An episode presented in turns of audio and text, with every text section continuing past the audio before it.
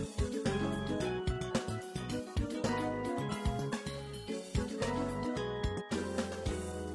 ンパブリックスタジオプレゼンツファインドザクエスチョン皆さん、こんにちは。ファインドザクエスチョン MC の瀬沼のぞみです。この番組は、まだ問いになる前のモヤモヤを皆さんから送ってもらいながら、みんなのつぶやきや思いを共有して、自分の答えを考えていくラジオコンテンツです。この番組は、皆さんのお便りで成り立っていますので、ぜひ皆さんのつぶやきやお手紙を送ってきてください。それでは、第44回、始めていきましょう。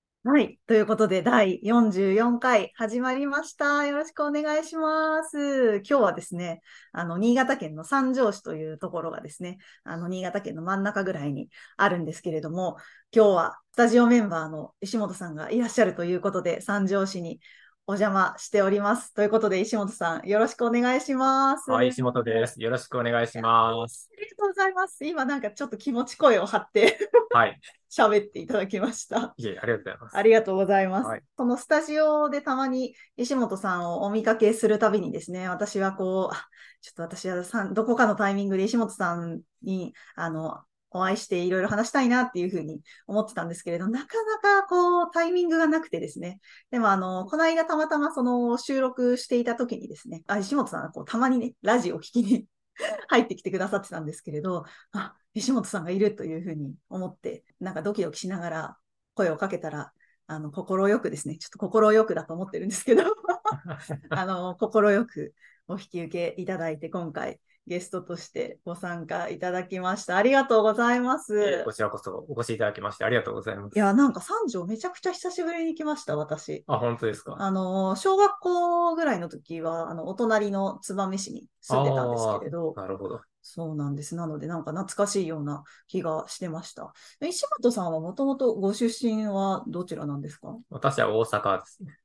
大阪。大阪です。大阪生まれ。大阪が。なるほど。え、大学が新潟とかだった。大学は滋賀県ですね。大学は滋賀県で。え、そこから何がいろいろあって新潟に？いろいろあって新潟に来ましたが、はい。新潟に住んだ理由は結構シンプルで、妻の実家が三条市にあるので、お、いわゆる嫁タンってやつですね。ああ、いわゆる嫁ターンってやつですね、本当に。なあ新潟はいかがですか、住み心地は。そうですね。住み心地は、はい。割といいところに住んでるなと、お、三条ぐらいの田舎感だと。ただ、田皆さんにね、強調しておかないといけないのは、皆さん、はいはいあの最近ニュース結構ご覧になられてる方多いと思うんですけど、はい。今日もね、皆さんの気象庁のですね、全国観測地ランキングを見ていただくとですね、11時40分現在、全国3位の暑さです。それでさっきから気象庁のウェブを見てらっしゃったんですね。一応予報では今日39度ぐらいまでね、新潟いくつかの地域で上がる予定なので、やばいですよ。39度なんてもう、はい。高熱ですよ。もう今年多分2回ぐらい30、39度ぐらいになってて、全国一もすでに2回取ってますい。や、もうやばい全国トップをはい2回も取ってるエリアにはい。お住まいということですね。いや、そうなんです。そうなんですよ。三条市はね、今なかなか、あの、でもね、もう米が取れないんじゃないかみたいな話もあったりして、結構ね、新潟県民としてはちょっとそうですね。心配しているところですよねからね。そうなんですよね。なので、はい、暑い三条市なんですが、すごい快適な、あの、クーラーの真下で収録はいして おりますので、ちょっとね、やばい、石本さん、楽しいな。まあ、そんな、あの、楽しい石本さんとですね、今日は一緒に収録していきたいというふうに思ってますし、あの、後半はですね、石本さん、シンプルな理由で新潟に来たけど、それまで何やってたの？みたいな、なぜエンパブリックに？みたいな話とかもですね、ちょっと聞いていきたいというふうに思っておりますので、今、あの、聞いていただいている皆さんはですね、ぜひチャットとかでもご質問を送ってきていただければと思います。ということで、えーまずはいつものコーナー行ってみましょう。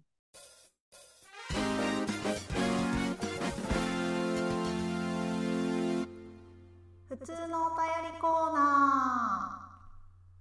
ー。普通のお便りコーナーは皆さんからいただいた日常の気づきや嬉しかったこと、エンパブリックスタジオや他のイベントに参加した感想などを送っていただくコーナーです。それでは今日最初のお便りです。ラジオネームひまわりさんからいただきました。ありがとうございます。振り返る？そんな言葉はいらない。振り返っても仕方ないやん。最近、振り返りの大切さが分かってきた私は、なんでそんな風に思ってたんだっけ？で、記憶の中を振り返った。あー、そっか。私の子育て方針だったことを思い出したんです。息子たちが小学生、中学生、高校生、試験の結果が悪くても、私全然気にしなくって。だって、過去のものをどうこう言っても仕方ないしね、って思ってました。ここが私の振り返らないルーツの一つなのかも。過去は変えられないけど、未来は変えられるって思ってたんです。今はちょっと違う考え方で、未来次第で過去は変わるって思ってます。そして今、私は振り返りの素敵さに気づきました。振り返って記録しないと忘れてしまうお年頃になったのも理由の一つですが、子育て、国際 NGO、NPO、ボランティア、任意団体、企業とずっと走り続けてきて、振り返るよりも前へ進める。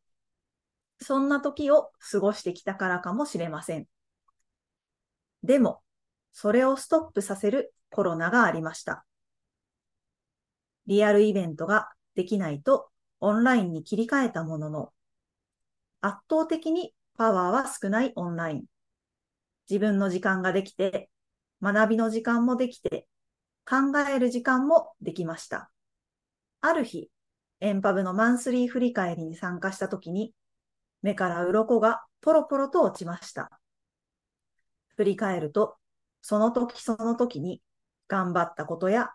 考えたことをもう一度思い出して、なんだかいい人生送ってるじゃんって思ったんです。それからです。振り返りの面白さに気づいて、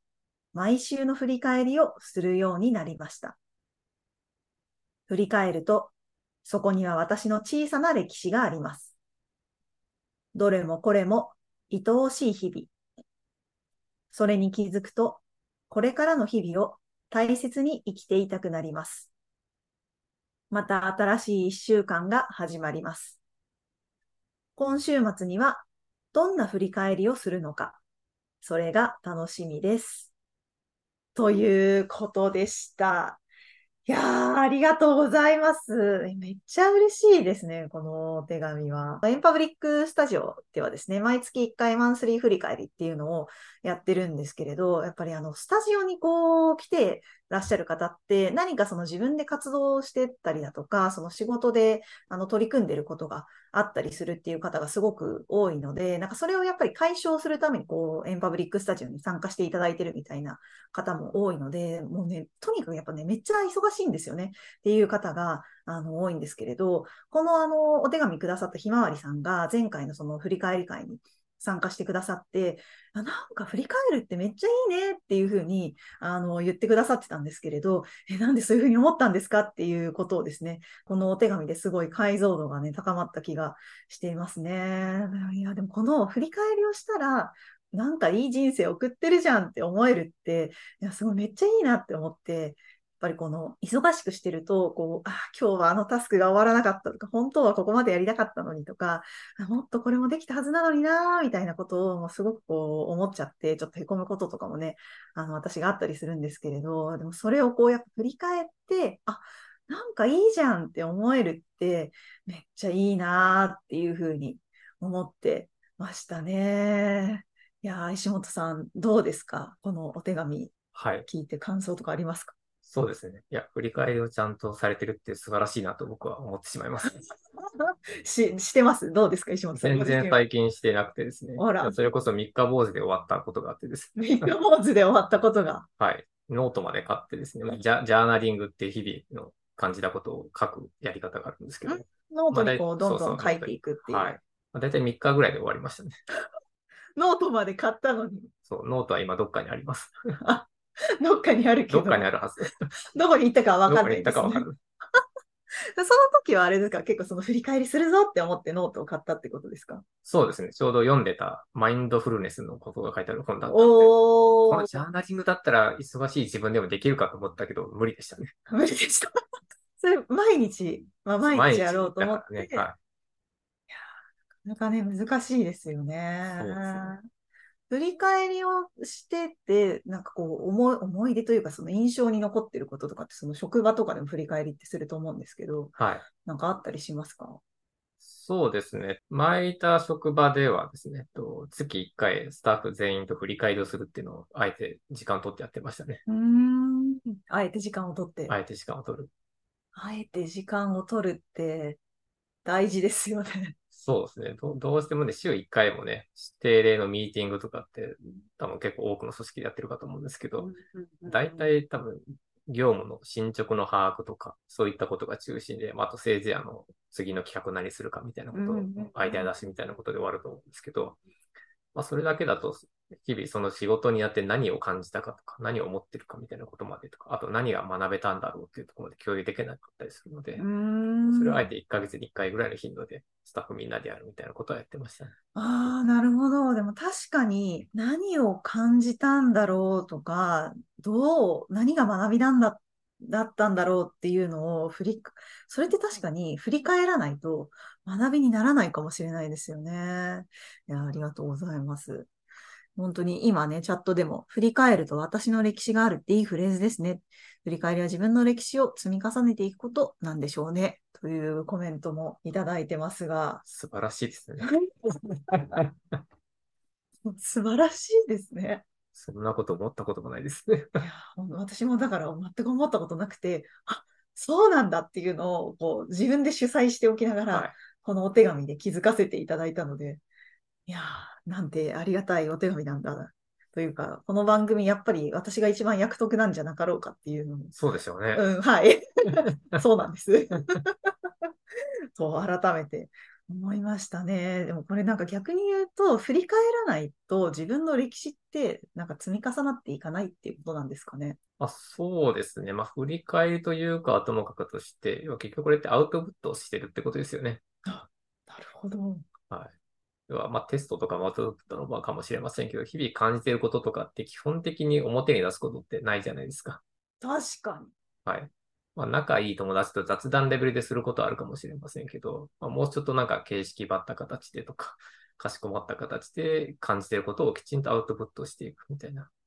ことって、まあ、それやっぱ積み重ねていくことってすごくその歴史もそうですし、自分自身のな信頼だったりとか、そういったことになんか繋がっていくんじゃないかなとは思いますよね。なるほど。そっか。振り返りはアウトプットっていうのは本当にそうですね。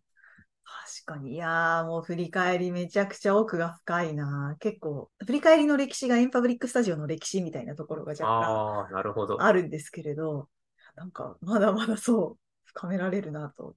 そうですよね。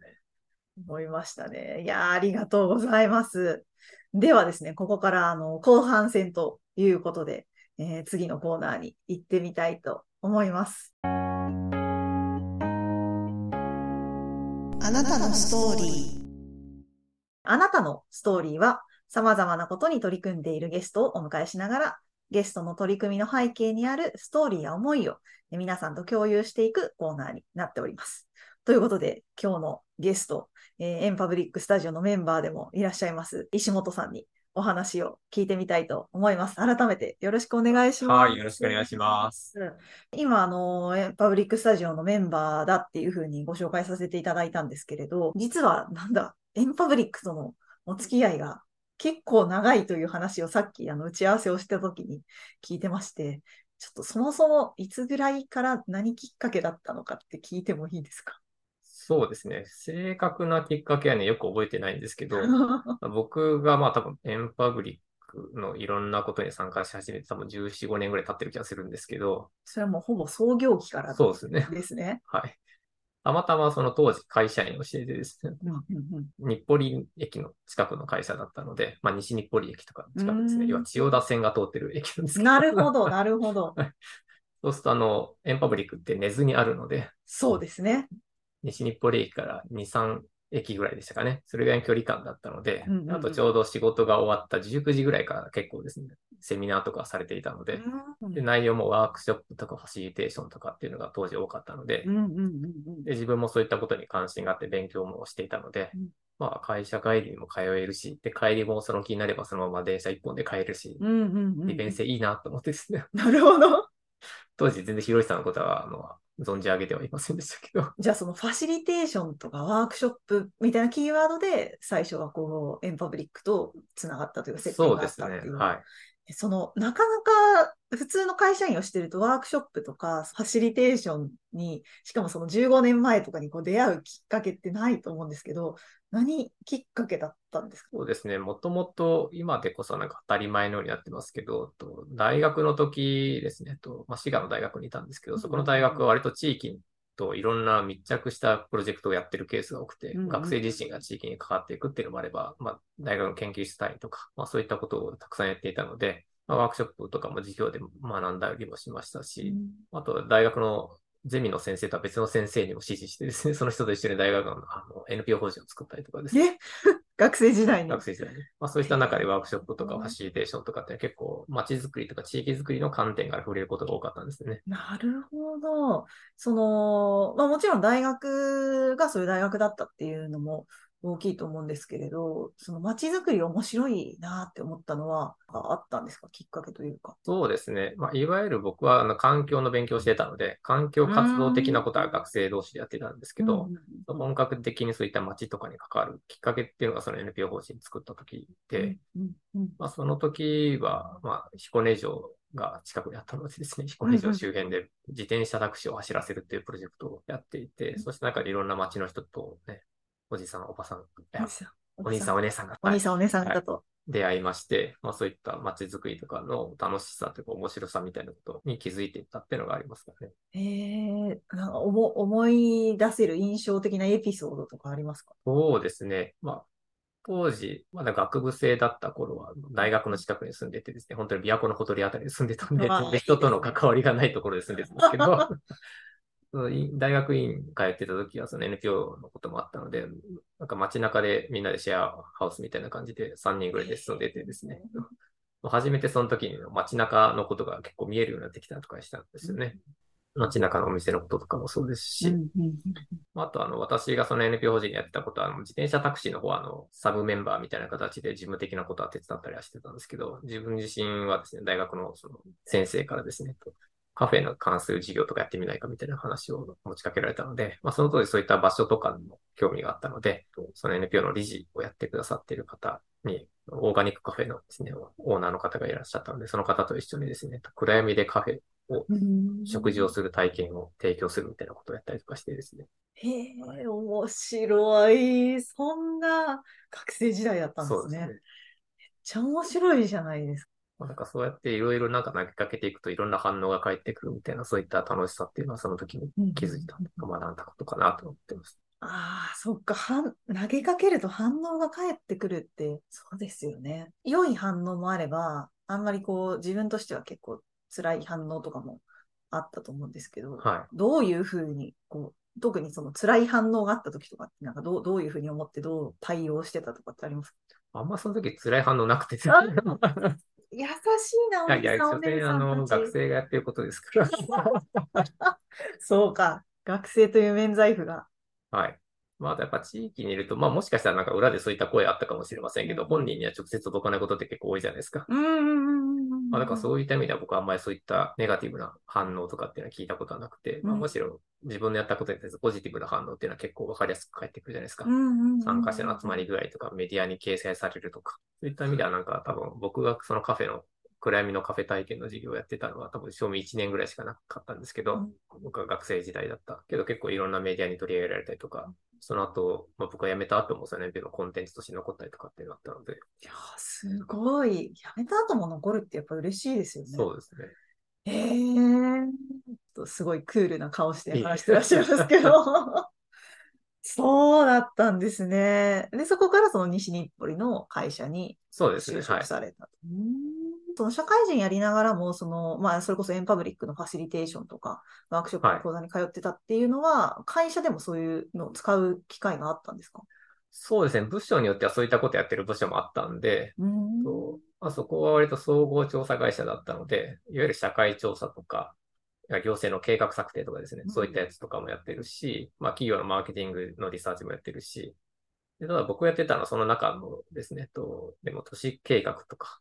交通に関するような調査、現フィールドリサーチをやっていたので、まあ、いわゆる交通調査とかですね、うんうんうん駅構内の流動調査とか。そういったのをベースにやっていたので、だから社会調査とかやってる部署とかだと、そういった計画策定にあたってワークショップとかを市民の人を交えて、行政から依頼を受けてやってるっていうケースはあったんですよね。じゃあもう本当にお仕事の中でもワークショップとかファシリテーションが必要だから学びにエンパブリックにいらっしゃってたっていう感じあそうです。当時の部署ではいらなかったんだけど、か当時の部署でいらなかったんだけど、まあ僕としてはそういうの、交通系とかよりかは社会調査とかそっちの方に関心があったので、うんまあいずれなんか移動する機会があれば、そういったことを身につけてた方がね、強みというか、になるかなと思ってですね。自分で自主的に勉強してたっていうのと、まあもともとその、ずっとその会社に居続けることっていうのはあんま考えてなかったので、うん。まあ学生時代からそんないろんなことやっていたので、どっかのタイミングで街づくりとか地域づくりに、まあ関わるようなことがあるだろうと。まあそうしたいなと思ってたんで、そのその時のためにも、まあ調査っていう専門性を磨くだけじゃなくて、他の分野もちょっと自分なりに勉強しておこうかなっていうのがありました。なるほど。その後のキャリアを見据えてっていうことだったんですね。それで言うと、その、あ の石本さんは最近何をしてらっしゃるんですかっていう質問をすると、いや、僕は何をやってるんでしょうっていうのを、そうですよね。打ち合わせの時からおっしゃってましたけど、はい。あの今、すごいいろいろやってらっしゃるとは思うんですけど、いろんな。はな自分の中で共通点とか、ここれが軸だな、みたいなのはあるんですか？ねそうですね。まあ一つはその、いわゆる中間支援という領域でずっとこの間仕事をしてきたので、うんその企業を辞めた後ですね。うんうんうん。まあそういった意味ではコーディネートとかそういった観点が一つなのかなと思ってますね。コーディネート。コーディネーター、専門家でしたね、専門。やめてください。ちょっと。失礼しました。違います大先輩に向かって。私はコーディネーター好きな人なだけなので。はい。はい。もうでもすごいちょっとコーディネートっていう言葉にテンションが上がってしまいました。一応大学でもそれ地域コーディネート論という授業を非常勤で持たせてもらってまして。あ、先生じゃないですか。一応非常勤ですか いやいやいやいや、大学でも今コーディネートを教えてらっしゃると。そうですね。コーディネートの面白さ、石本さんなりのその面白さってどこですか？あとはコーディネートをどう定義するかって若干人によって違うのかもしれないんですけど僕はなんか、まあ表に立って立つリーダーっていうよりかなんか番頭的なポジションなのかなっていう気はしていて、なんか裏でいろいろですね、調整をして、まあ戦略を立てていくみたいなところを一緒にやっていくみたいな。なんか地域に必要なことをちゃんと問いを投げかけて、みんなで合意形成していくみたいなプロセスを演出していく人なのかなとは思いますが。プロセスを演出するっていいですね。かっこいい。いやいや、何をおっしゃる？いやいやいやいやいや、本当に、でもそのコーディネートをやれるとか、あの、面白いなと思ってくれる人を増やしたいなっていうのなは、るほど。めちゃくちゃその個人としては思ってるんですけれど、言うてもその、曖昧じゃないですか。その曖昧仕事の定義が、ちょっと曖昧じゃないですか。人によってちょっと感じ方が違うっていうふうにおっしゃってましたけど、そこは、自分の仕事は何屋さんですって言ってるんですか？なんかね、何屋さんって言われてもね、何屋さんと答えようがなくてですね、一応たまに地域コーディネーターとかそういった肩書きでとりあえず通してる時あるんですけど、別に でもあんまり最近コーディネートしてねえなと思ったりもしてですね。ああ、そうなんですね。まあそういったこともありますけど、まあ割とどちらかというとコンサルチックなことも多かったりとかしますし、まあそれこそね、皆さん中間支援ってコーディネートする人だとなんか華々しい感じなのかなと思いがちですけど、まあ8割9割事務屋さんですからね。華々しいって思われてるんですかね？まあなんかこの人がコーディネーターですってバーンってやっぱなんかいろんなメディアで紹介されるじゃないですか。あなんかかっこいいとか思われるかもしれませにけど、まあもちろんそういった人も中にいると思いますけど、うんうん大概のコーディネートだと大体8割9割事事務ですね。あ、はい。日程調整、はい。資料作成、作成はい。予算管理。予算管理、経費生産。はい。それこそその地味な仕事って、えーちょっとやだ、みたいな、なんかもっとその、それこそそのメディアに取り上げられるみたいな、うんうん暗闇カフェみたいなことはい。をどんどんやりたいんだっていうことじゃなくて、まあ、長らくその中間支援のお仕事を。やり続けてらっしゃる理由は何かあるんですか？なんでしょうね。でもやっぱなんか必要だけど今ないものをなんかちゃんと作っていくっていうことがなんかすごい面白いなと思ってるんですね。必要だけど、今ないものをそうですね。ちゃんと作っていく。はい。それで言うと今必要だけどないものを、まあいろいろあると思うんですけど。そうですね。僕もなんかリソースが限られてるから、うん なかなか全部やりたいことはできてないですけど、まあ一つは自分で会社を作っていて、まあ、NPO 法人の形態ですが、マジラボという組織ですけど、まあそっちはあの、小規模多機能自治といって、地域の住民自治で地域の課題を解決していくとか、いろんな参加とか協力を目指していくみたいな。そういった取り組みを支援するということをずっとやっていてですね、うんとまあ、島根県の雲南市が一番有名ですけど、まあ、そこで学んだことを新潟で展開していこうというので、自分たちの自主勉強会から始めて、まあ、新潟県と連携してやったりとか、まあ、今年度は新潟市さんとか、阿賀町さんとかともご一緒させてもらってますけど、そういった自治の力でいろんなことに取り組んでいく。まあ、自治の力をよりパワーアップしていくみたいな取り組みっていうのをやっていくっていうのが一つですかね。自治の力をパワーアップしていく。はい。めちゃくちゃそのエンパブリックの中でも大きなテーマだなっていうのと、私自身はそんなになんだろう。本当の自治で本当に地域の皆さんが動いていくってどういうことなのかっていうのを体感したのがすごい遅かったなと思ってるので、それが大事で広げてるっていうのはすごく共感して聞いてました。でもやっぱり私も同じで市民活動とかから入ってるから、うん自治とかの活動ってあんまりちゃんと見てなかったんですよね。でもやっぱり地方に来てみると、うん。NPO 法人とかそういったいわゆる非営利組織の数ってそんなないし、むしろ地域できちんと活動やってる方って、大体自治会、町内会とか、まあ、作り協議会とか、コミュニティ協議会みたいな、そういったところで地道に活動していて、うんで、いろんなところの顔役だったりとかまあ、こういった方々がいるからこそ地域って成り立ってるんだなっていうのがうん見えてきたのでうん、まあそこはやっぱ市民活動と同じぐらい大事にしていかないといけないのはありますね。そうですよね。ありがとうございます。必要だけど、今ないものを作るっていうのがもういい言葉なので、思わずチャットに書いて、書いてしまいましたっていうチャットが届いてますけど。そうですよね。いやスタジオの中でも今、その、おっしゃってくださった、町内会やってます、自治会やってますっていう方々の顔がやっぱり何人も思い浮かんだので、そういう皆さんと一緒にやれるっていうのはなんかありがたいなっていうふうに思いますね。今後はじゃあ、その自治をどう高めていくかみたいなところを結構取り組んでそうですね。まあそこも地道に手が届く範囲からまずやっていくってところで、ま本当はそこのノウハウとかいろいろ体系化してよりモデル展開もしたいなと思ってるんですけど、ち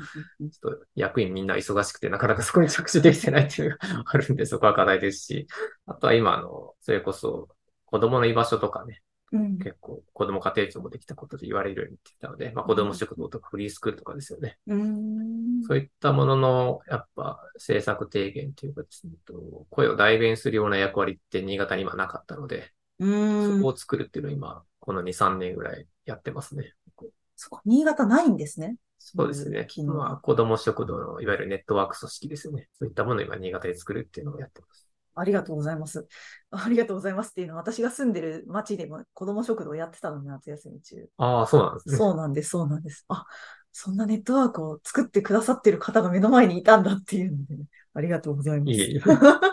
まだまだね、ちょっといろいろつながるなみたいなこととか、多分その聞いていただいてる皆さんも、ああ、そっか、もしかしたら私がやってることとこういうふうに繋がるのかもしれないな、みたいなところを、なんか思っていただけてたらすごく嬉しいなっていうふうに思うんですけれど、ちょっともうね、あの今チャットにも送っていただいてますが、あの、まだまだちょっと足りない、石本さんにもっと聞きたいよということがあればですね、ぜひあの、お手紙を募集してますので、ぜひあの、石本さんへのメッセージや質問もですね、お手紙で送ってきていただきたいと思います。石本さん、ありがとうございます。はい、ありがとうございます。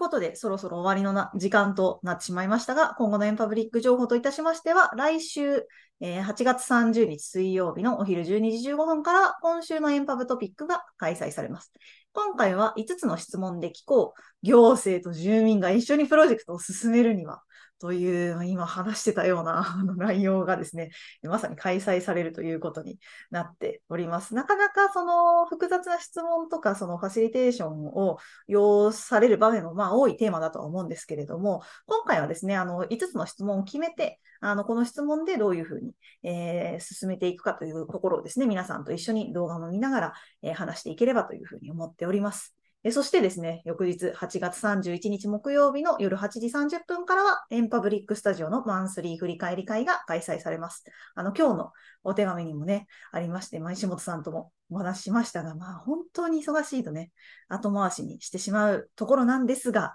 振り返りはアウトプットだというところでもありますし、その自分の歴史がね、どんどん積み重なっていくという言葉もありましたので、もしかしたら最近ちょっとその角度で、その仕事のアウトプットは皆さんしてると思うんですけれど、自分のアウトプットしてないなとかっていうふうに思った方はですね、あの9時からの参加でも全然大丈夫ですので、えーぜひ1ヶ月の中の1時間だけでも、ぜひご自身のアウトプットの時間にしていただきたいなというふうに思っております。もしよかったら石本さんもぜひご参加ください。はい。